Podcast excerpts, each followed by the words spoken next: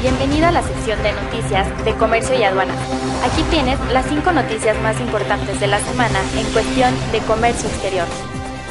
Aumentan las sanciones contra el acero chino. Las investigaciones y sanciones contra productos acereros de China avanzan. Tan solo en una semana se anunciaron dos cuotas compensatorias que suman a las 15 que se tenían contra bienes siderúrgicos del país asiático. En la última semana de julio, la Unidad de Prácticas Comerciales Internacionales de la Secretaría de Economía informó que iban a imponer cuotas compensatorias provisionales contra el acero plano y el alambrón de acero de China. México y Argentina pactan profundizar relación comercial.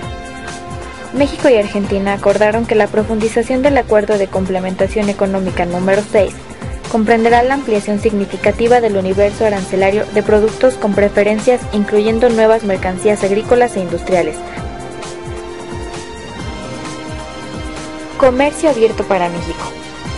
El país mexicano ha suscrito 12 tratados comerciales con naciones de todo el mundo, la cual nos permite tener 45 países con acceso preferencial, 1.100 millones de personas de mercado potencial, 170 millones de dólares en exportaciones y 172 millones de dólares en importaciones.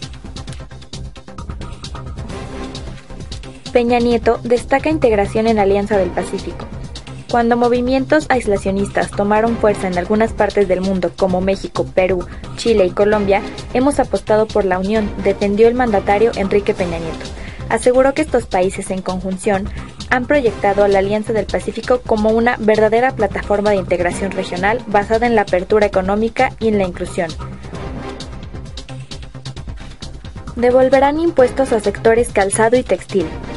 Fueron publicadas en el Diario Oficial de la Federación modificaciones al decreto por el que se establece el impuesto general de importación para la región fronteriza norte del país. En el dictamen se actualizan las fracciones arancelarias de los sectores calzado, textil y confección, indicó el presidente de la Cámara Nacional de Comercio, Servicios y Turismo, Gilberto Leiva Camacho.